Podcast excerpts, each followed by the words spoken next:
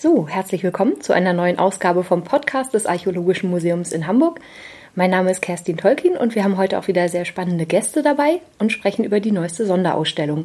Neben mir sitzen hier Herr Professor Weiß, der Direktor des Museums, und auf der anderen Seite Herr Professor Friede, einer der zwei Kuratoren. Herr Friede, möchten Sie sich den Hörern einmal kurz vorstellen? Ja, gerne. Klaus Friede, ich bin äh, Kurator international tätig, außerdem äh, in der Lehre an der Lettischen Kulturakademie in Riga für die Bereiche digitale Kommunikation und Kulturwirtschaft zuständig. Und nebenher, weil man ja sonst nicht zu viel zu tun hat, äh, bin ich auch noch Leiter eines Feuilletons in Hamburg, eines Online-Feuilletons namens Kulturport. Ah, das klingt sehr spannend. Ähm, Sie haben gemeinsam mit Matthias von Makar die Ausstellung kuratiert, Syrien, Fragmente einer Reise, Fragmente einer Zeit. Das war ähm, Schon die zweite mit Fotograf Fotografien von Yvonne von Schweinitz. Wie sind Sie auf die Fotografin gekommen? Wie haben Sie sich kennengelernt?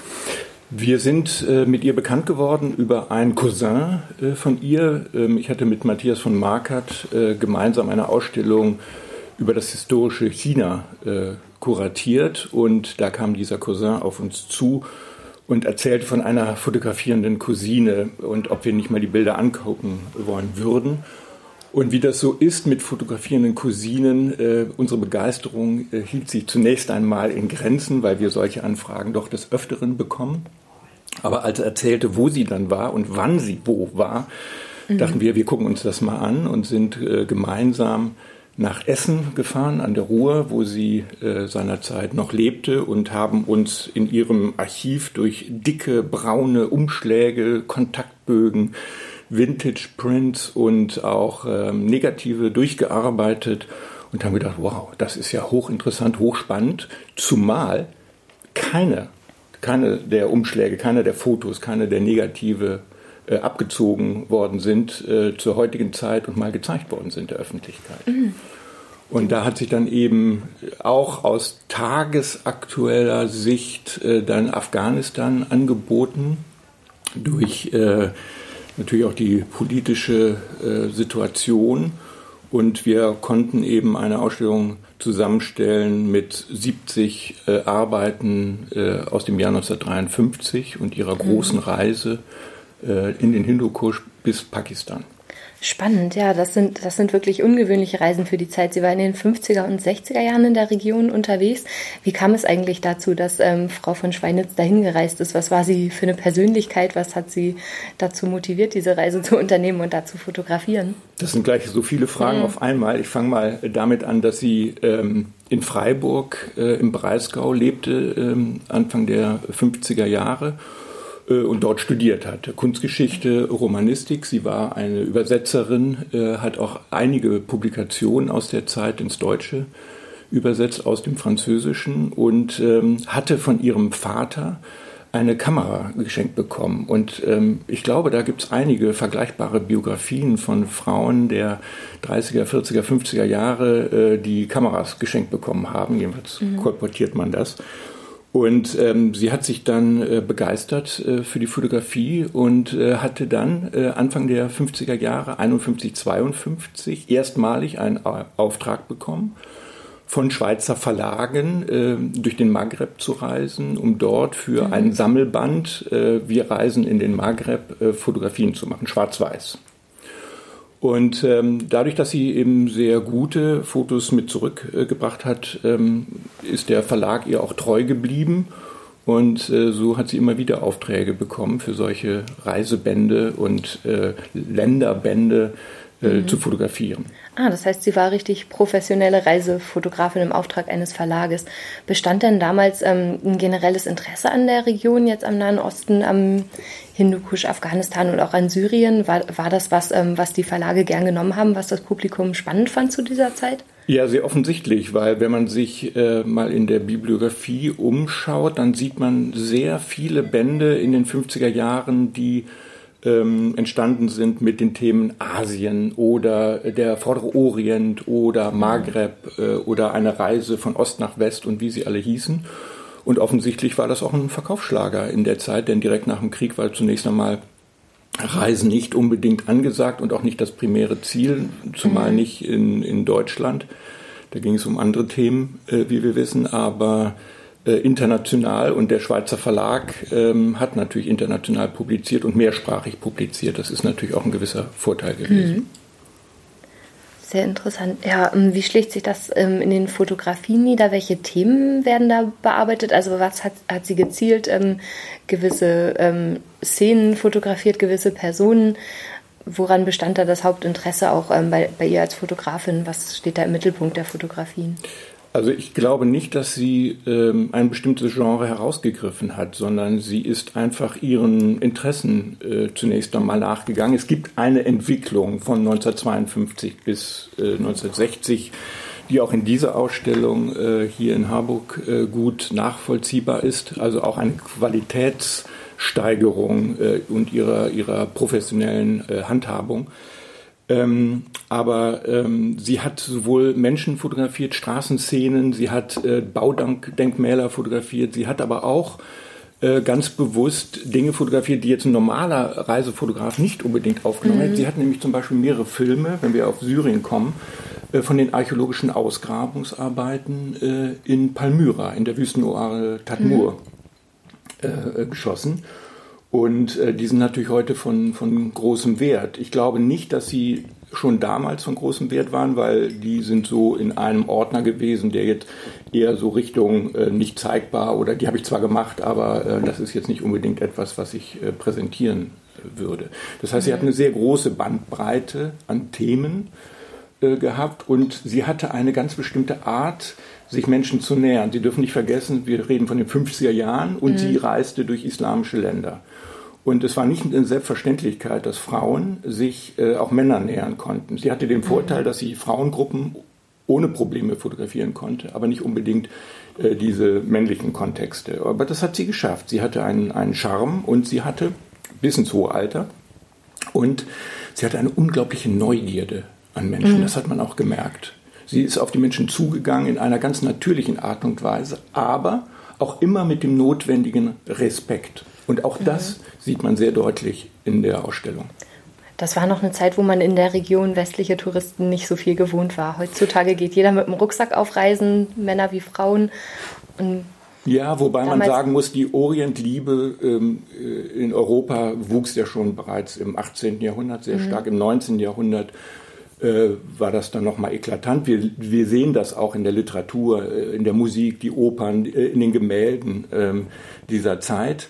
Ähm, und es gibt natürlich auch dann frühe Reisen, die berühmte Orientreise von Macquecle und Moyer äh, nach mhm. äh, Algerien und so weiter. Es gibt schon gewisse Vorbilder, auch in der, im Bereich der Fotografie mit äh, Ella Maillard und ähm, ähm äh, der Schweizer Journalistin Schwarzenbach aus Zürich, die bereits in den 30er mhm. Jahren auch per Auto bis in den Hindukusch Stimmt, gereist sind und auch gelesen. durch Syrien gereist sind.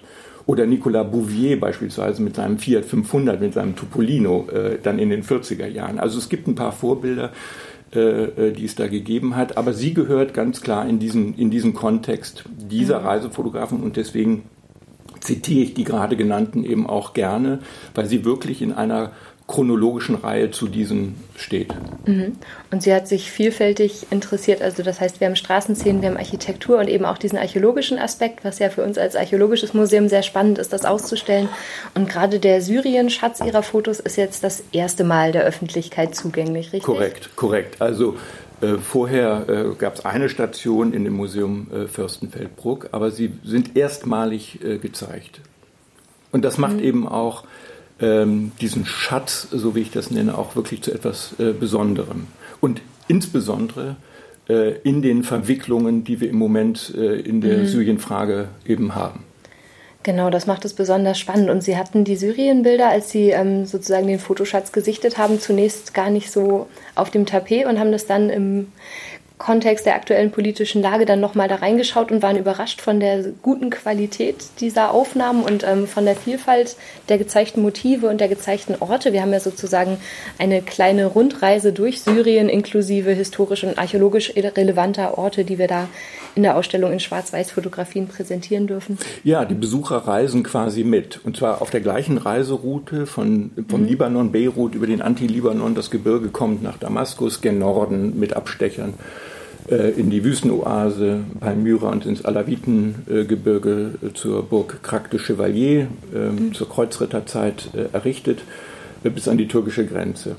Und ähm, jetzt habe ich gerade die Frage, den ersten Teil Ihrer Frage nicht, ähm, nicht mehr im Kopf. Ja, dieser Fotoschatz, der, der genau, also, gehoben werden konnte, danke, sozusagen. Danke, ja, der Fotoschatz. Also sie hatte mich zu Lebzeiten, sie ist 2015 verstorben. Yvonne von Schweinitz war sehr daran interessiert, mir ihre Israel-Fotos zu zeigen, die natürlich auch als Thema sehr interessant ist, weil ähm, sind, weil ähm, ja, Israel 1949 gegründet worden ist und in das frisch gegründete Israel ähm, dann mit äh, jungen Fotos von einer jungen Deutschen, das ist ja mhm. auch wiederum was eine besondere Situation.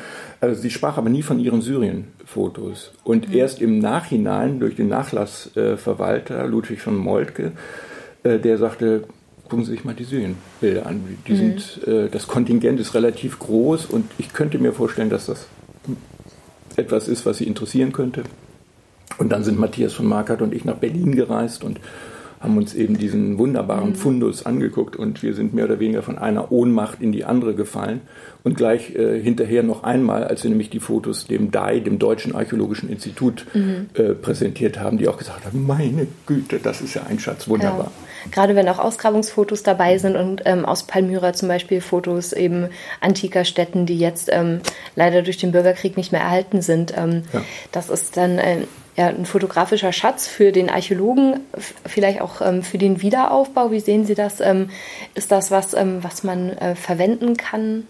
Wissen Sie, Fotoarchive sind seit äh, Entstehen der Fotografie, seit ähm, Anfang des 19. Jahrhunderts von unschätzbarem Wert, weil mhm. ähm, zwar ist das immer nur ein Ausschnitt der Welt und es sind ja. Dinge, die herausgehoben werden, aber sie erzählen eine Geschichte und in der Serie nochmal ganz besonders. Deswegen sind Fotoarchive und auch so ein Archiv von, von, von Schweinitz von unschätzbarem Wert, weil sie sind auch Teil des kulturellen Gedächtnisses Syriens, aber auch unseres, mhm. weil es gibt immer wieder Querverbindungen. Wir stehen ja nicht äh, wie der Heilige Geist plötzlich kommend vom Himmel äh, mit dem Flämmchen erleuchtet da, sondern äh, mhm. wir sind Teil unserer Geschichte und wir müssen uns auch selber immer wieder verorten. Wo sind wir, wo stehen wir, wo kommen wir mhm. her?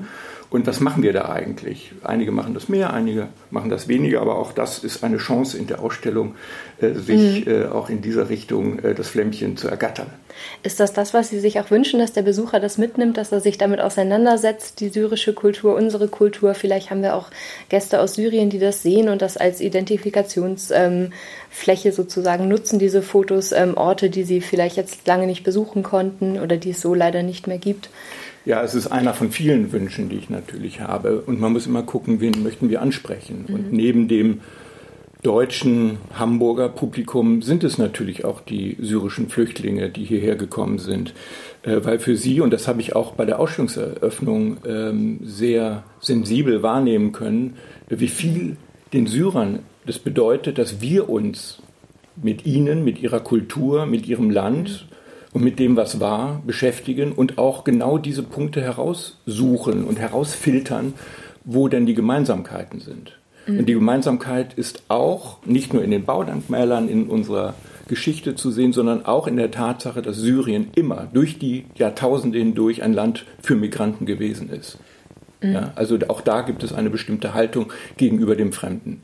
Und wir neigen ja manchmal dazu, in Europa oder im Westen Belehrungskulturen zu sein. Ich finde, dass uns auch äh, es ansteht, Lernkultur zu sein, dass wir eben auch von mhm. den anderen lernen sollten und müssen und nicht nur immer sagen, um Gottes Willen bloß nicht das Fremde, bloß nicht das andere. Auch das steckt mhm. natürlich in dieser Ausstellung drin und auch das wäre ein Wunsch, dass ich das äh, vermittelt und transportiert. Mm, in diesem Orientalismus, das Orientinteresse derzeit, ähm, das ist so die eine Perspektive, aber andererseits sind es auch generell kulturelle Merkmale, das Zusammenleben von Menschen in Städten und ähm, ja. die Architektur und das auch so ein bisschen das immaterielle Erbe, was, was auf jeden Fall bleibt von der syrischen Kultur, auch wenn jetzt materiell einiges zerstört wurde. Exakt. Exakt. Es ähm, bewahren solche Fotografien dann schön das Gedächtnis der Menschen und ähm, bieten für die Leute hier eben einen wunderbaren Einblick, weil das auch eine Welt ist, die es eben so nicht mehr gibt, wo man die Chance hat, es noch zu erfahren und darüber ins Gespräch zu kommen. Ja, und Sie glauben gar nicht, wie viele Personen mich angesprochen haben bei der Eröffnung, dass sie auch in Syrien gewesen sind. Also unglaublich viele mhm. haben Syrienreisen gemacht vor 2011, vor mhm. der, ich nenne das jetzt mal, der großen syrischen Katastrophe.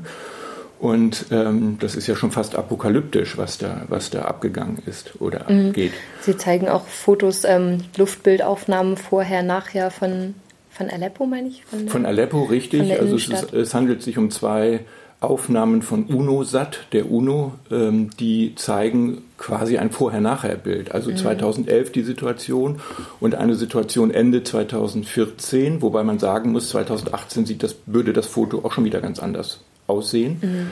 Aber es zeigt die ungeheuren Zerstörungen. Und es ist eben nicht so äh, in der Erinnerung der Älteren, wenn man über Berlin die Flüge sieht, 1945, wo da noch hohle Fassadenzähne äh, herausragen, diese Bomben, die da verwendet worden sind, sind Bomben der totalen Zerstörung. Sie sehen mhm. Dreck, Staub und sie können nicht mal mehr Straßenzüge äh, erkennen. Und das wird eben auch deutlich, das Ausmaß dieser Zerstörung. Und dieses eine Foto 2014 erzählt eine Geschichte, die uns im Herzen wehtun müsste. Mhm. Die Bilder, die Yvonne von Schweinitz gemacht hat, können dann zum Teil helfen, diese ähm, Straßenzüge zu rekonstruieren oder sich da wieder reinzufühlen und es vielleicht, wenn Frieden herrscht, dann wieder in den Zustand zu versetzen? Ihre und viele andere natürlich. Mhm. Also es gibt ja äh, den Syrian Heritage Fund und äh, die arbeiten genau daran. Mit vielen Archiven, mit vielen Fotografen, mit vielen äh, Dingen, die ähm, sie zu zur Verfügung gestellt bekommen haben. Und die syrischen Kollegen, höre ich, die Archäologen sind auch schon kräftig dabei, bevor die großen Bulldozer kommen und mhm. alles schön zur Seite schieben, äh, beispielsweise den Minarettturm der Umayyaden-Moschee in Aleppo zu nummerieren, weil der ist mhm. eingestürzt durch eine Bombe getroffen und äh, äh, da niedergestreckt. Ja, Im Vergleich zu den heutigen Bildern aus den Nachrichten wirkt, wirken die Fotografien, die wir betrachten dürfen, beinahe idyllisch. Das ist ja hm, noch so wirkliches Stadtleben, Straßenszenen.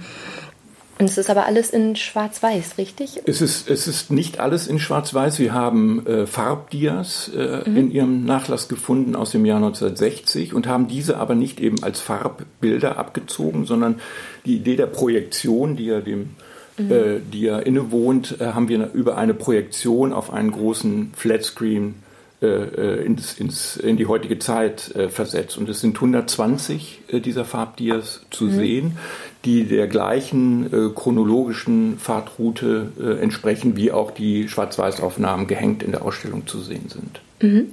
Das heißt, man kann theoretisch so eine Art Dia-Abend mit den Bildern von Frau Schweinitz nochmal erleben. Ja, einen ganzen so Abend füllt es jetzt nicht, mhm. äh, aber äh, zumindest doch einige Minuten. Und äh, wer äh, Zeit hat, der sollte sich äh, vor den Screen platzieren, vor den Bildschirm setzen und ganz in Ruhe äh, dann die 20 Minuten anschauen dieser 120 mhm. Aufnahmen. Und in das Syrien der 50er und 60er Jahre eintauchen. Genau. Ähm, worauf dürfen wir uns noch freuen im Rahmen der Ausstellung? Was ist da noch geplant? Geplant sind Kuratorführungen. Ähm, mein Kollege Matthias von Markert und ich äh, bieten sehr, sehr gerne diese Kuratorführung an. Das findet immer an unterschiedlichen Sonntagen statt, äh, mhm. frühen Nachmittag. Also wer Lust hat, genau. sollte auf die Homepage gehen und sollte ja, unbedingt genau, da stehen die an, an einer solchen Führung äh, äh, auch teilnehmen. Es gibt dann noch einen äh, Filmabend am 8. und 9. Mai mhm. äh, mit, ähm, mit dem äh, Flimmern. Äh, und da wird ein Dokumentarfilm gezeigt über die, ähm, von einem der großen, muss man sagen, Dokumentarfilmregisseure Syriens über die verschiedenen Landreformen und Bodenreformen, die es in Syrien gegeben hat. Und zwar auch in der Zeit, ähm, in der Frau Schweinitz dort äh, gereist ist. Und da mhm. gibt es viel zu sagen, weil diese Landreform war ein großer Versuch, eigentlich ein sozialistischer Versuch, ist aber kläglich gescheitert und in mhm. den 80er Jahren dann wieder äh, bereinigt worden. Ah, okay. Und das lässt sich in den Fotografien noch erkennen, dass das. Ähm, Nein, das kann man so nicht. War. Äh, das kann man so nicht mal. Man kann sehr viel in diesen Fotografien erkennen, auch äh, etwas über die politischen Verwicklungen und Entwicklungen mhm. Syriens, weil die Fotos aus dem Jahr 1960 äh, sind eben nicht nur Syrien, sondern damals Vereinigte Arabische Republik, mhm. nämlich das Zusammengehen mit Ägypten äh, unter der Führung des damaligen ägyptischen Staatspräsidenten eines panarabischen Versuchs, der auch Jordanien und den Irak mit beinhalten sollte. Aber mhm. es ist dann eben gescheitert, äh, das Ganze. Und Syrien ist dann nach einem Militärputsch Anfang der 60er auch wieder mhm. als Einzelnation erkennbar. Das gewesen. heißt, es war auch eine politische Umbruchssituation, ja. in, in, der Sie ja, dann da aber diese Bodenreform, das kann man nicht äh, wirklich mhm. an den Fotos, also da muss man schon absoluter Experte sein, an, um an Feldgrößen etc. das ablesen zu können. Okay, gibt es noch etwas, was Sie unseren Hörern über die Ausstellung noch sagen möchten, was Sie auf jeden Fall mitgeben möchten? Ja, ich würde gerne ähm, die Neugierde wecken, äh, mhm. dass möglichst viele Besucher diese Ausstellung sehen und das entsprechend auch weitertragen. Und dank der digitalen Mittel mhm. funktioniert das ja auch schon sehr gut. Das konnte man jetzt auch schon äh, im Vorfeld und während der Eröffnungszeit äh, sehr gut nachverfolgen. Also kommen Sie gerne, herzliche Einladung. Prima, ja, also ich bin auf jeden Fall neugierig. Ich habe es allerdings auch schon gesehen. Ähm, Herr Weiß, mögen Sie noch ähm, zur Perspektive des Archäologischen Museums auf die Ausstellung, was das ähm, für uns besonders interessant macht, diese Fotografien zu zeigen, dass wir hier der erste Ausstellungsort sind. Was bedeutet das für das Archäologische Museum? Wir werden ja auch sehr oft gefragt, ob wir Fotoausstellungen zeigen wollen. Mhm.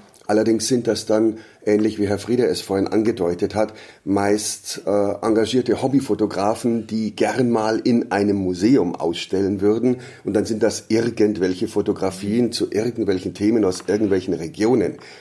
Hier aber ist das das Kernthema unseres archäologischen Museums, mhm. denn einerseits sind allein schon diese Fotos wie ein archäologischer Schatz an sich gehoben worden im Archiv, auch die Vermittlung, ähm, die zur Blüte, das zur Blüte bringen dieser Bilder gleicht einer, einer archäologischen Recherche. Das ist das eine. Das andere ist natürlich äh, schlichtweg das Motiv, äh, die Region, um die sich dreht, Syrien, wo unser Museum eine lange Tradition hat, da wir uns schon in den 80er und vor allem 90er Jahren thematisch mit Aleppo, mit Damaskus, mit Tal Mumbaka und anderen äh, Metropolen der Region ähm, gekümmert haben, die, denen wir eine große Plattform bezogen auf die Vorgeschichte, Bronzezeit bis hin zur Eisenzeit geboten haben, sodass das natürlich eine inhaltliche Fortsetzung mhm. unserer Thematik ist. Ähm, zum Dritten muss man aber auch sagen, dass obwohl die Motive erst 50 Jahre, 60, 65 Jahre alt sind, sie ihrerseits auch schon wieder reine Archäologie sind. Mhm. Denn äh, das finden Sie auch als Definition im Denkmalschutzgesetz, äh, dass beispielsweise ein Bodendenkmal ein Denkmal ist, ähm, dessen Erforschung nur noch mit archäologischen Mitteln möglich ist, wo mhm. also die archäologische Erkundung die Lebensumstände dieser Zeit zu rekonstruieren mhm. vermag. Und die Bilder, die wir sehen, zeigen eine vergangene Zeit, eine mhm. untergegangene Kultur, die so nicht mehr rekonstruierbar ist. Das ist also zwar erst im äh, 20. Jahrhundert fotografiert und dokumentiert, mhm. aber eine untergegangene Kultur. Und zwar vom Lebensrhythmus, von der Lebensgewohnheit her, das, was wir auf den Bildern sehen, mhm. dieses orientalische Bazar- und Markttreiben, ist in der Form so nicht mehr möglich und die Orte, die wir sehen, existieren nicht mhm. mehr. Insofern ist das, ähm, obwohl es leider erst äh, keine 100 Jahre alt ist, eine archäologische Dokumentation einer untergegangenen Epoche mhm. und Kultur. Also ist das Archäologie im Wortsinne und drum wunderbar aufgehoben im Archäologischen Museum Hamburg. Und mhm. da sind wir natürlich ganz glücklich, dass sich diese Kombination ergibt weil ähm, eine archäologische Ausstellung nicht immer nur Scherben, Tontöpfe, Faustkeile präsentieren mhm. muss, äh, sondern gerade auch diese Brücke durchaus schlagen kann. Da haben Sie vorhin die, ähm, die Farbbilder auch angesprochen, die ich deshalb ganz besonders mhm. charmant und beeindruckend finde, denn in unseren Köpfen findet ja der Erste Weltkrieg sowieso aber auch der Zweite Weltkrieg beispielsweise und eigentlich selbst noch die frühen 60er Jahre in den Familienalben nur in Schwarz-Weiß statt. Ja. Und alles, was im Kopf in Schwarz-Weiß ist, ist verdammt lang her und geht mich eigentlich gar nichts an. Es mhm. war ja Opas Krieg, Uropas und dann sind wir schon in der Steinzeit. Schwarz-Weiß durch die Farbänderung geht uns das persönlich meist nichts mehr an. Aber diese Bilder, ähm, wo Yvonne von Schweinitz quasi zwei Kameras in der Hand hielt und dasselbe Motiv einmal in Farbe, einmal in Schwarz-Weiß aufgenommen hat, durch die Farbaufnahmen lebt das Ganze plötzlich. Mhm. Sie kennen ja diese aufwendigen Verfahren, wo man Filme des Ersten und Zweiten Weltkriegs für Guido Knops Dokumentationen im Fernsehen nachkoloriert. Oh, mhm. und plötzlich lebt Hitler und mhm. plötzlich läuft Göring in Farbe äh, ins Bild und man ist der Sache viel näher dran. Wir brauchen hier nicht nachzukolorieren. Die mhm. Bilder sind in Farbe da und da passiert aber wirklich plötzlich etwas selbst den Rundgang, wenn man gemacht hat, der hängenden Bilder in der Ausstellung und sich dann diese Diashow auf dem Großbildschirm ansieht, dann werden die Bilder plötzlich nochmal viel, viel lebendiger. Und dann ist es für uns Archäologen umso spannender, weil es immer noch Archäologie ist, die aber plötzlich in Farbe stattfindet. Also wir kommen mit der Ausstellung sehr, sehr, sehr nah dran, auch an das, was wir mit großer Mühe zu vermitteln versuchen, nämlich Emotionen zu schaffen und die Brücke in die Gegenwart und die Brücke in die ganz persönliche Lebenssituation des Betrachters zu schlagen. Das ist mit Scherben extrem schwer, das ist mit Fotos leichter, das ist in Schwarz-Weiß schwieriger, das gelingt in Farbe. Und die Ausstellung bietet alles zusammen, drum auch ein Glücksfall für uns und wir freuen uns sehr über die Kooperation. Ja, prima. Das ist wirklich sehr spannend. Man wird durch die Farbfotos reingezogen und bekommt wirklich einen ganz anderen ja. Bezug und fühlt sich sozusagen mittendrin in dieser vergangenen Kultur. Das ist ja im Grunde dann Neuzeitarchäologie, was jetzt nach Ende des Bürgerkrieges dann da passieren wird oder. Ja. Sie fragten eben nach einem Wunsch. Ich habe zum Beispiel noch einen weiteren Wunsch. Das wäre, äh, den Katalog äh, entweder zu bestellen oder aus der Ausstellung mitzunehmen. Es ist ein äh, besonderer Katalog, denn er ist sehr aufwendig gedruckt worden im Duplex-Verfahren, zwei Farben. Und äh, auch die Farbabbildungen sind teilweise dort zu finden mit sehr vielen Informationen. Und es lohnt sich. Für 12,80 Euro äh, ist er auch im Online-Shop äh, zu bekommen. Und außerdem für die Liebhaber von Schwarz-Weiß-Fotografie, es gibt eine Edition, die auch zu erwerben ist und ähm, die auch über das Museum dann bestellt werden kann. Das heißt, man kann sich Abzüge der Fotos dann nach Hause in, ins eigene Wohnzimmer ja, holen. Einige, einige Motive sind ausgewählt worden für die Edition, aber äh, wenn jemand sagt, in dieses Bild habe ich mich unsterblich verliebt, verliebt, ist es möglich, das zu bekommen, dann können Sie sagen, ja, es ist zu bekommen. Sehr schön, prima. Das ist eine tolle Gelegenheit für alle, die nicht in die Ausstellung kommen. Also holen Sie sich den Katalog, bestellen Sie sich den oder schauen Sie persönlich vorbei. Wir freuen uns. Ja, ich danke Ihnen für die Einblicke. Das äh, war auch für mich viel Neues über die Fotografin, über die Ausstellung. Herzlichen Dank und ich hoffe, dass ähm, durch diesen Podcast dann ganz viele Gäste zusätzlich noch in die Ausstellung kommen. Es lohnt sich, kommen Sie auch gern zur Kuratorenführung. Ich bedanke mich ganz herzlich bei meinen Gesprächspartnern und ähm, bis auf weiteres, bis zum nächsten Mal. Vielen Dank fürs Zuhören.